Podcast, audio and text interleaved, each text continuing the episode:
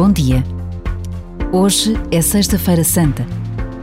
Celebramos o dia em que Jesus sofreu e morreu numa cruz. A mesma cidade que o tinha recebido com palmas e em festa acompanhou a sua via sacra e a sua morte. Passados mais de dois mil anos, este dia continua a ser lembrado e celebrado com palavras e silêncios.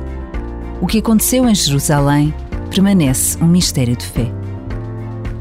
Por vezes, basta a pausa de um minuto para sabermos que viver a Semana Santa com Jesus no centro de cada dia é uma decisão que nos abre a possibilidade de um encontro único e transformador.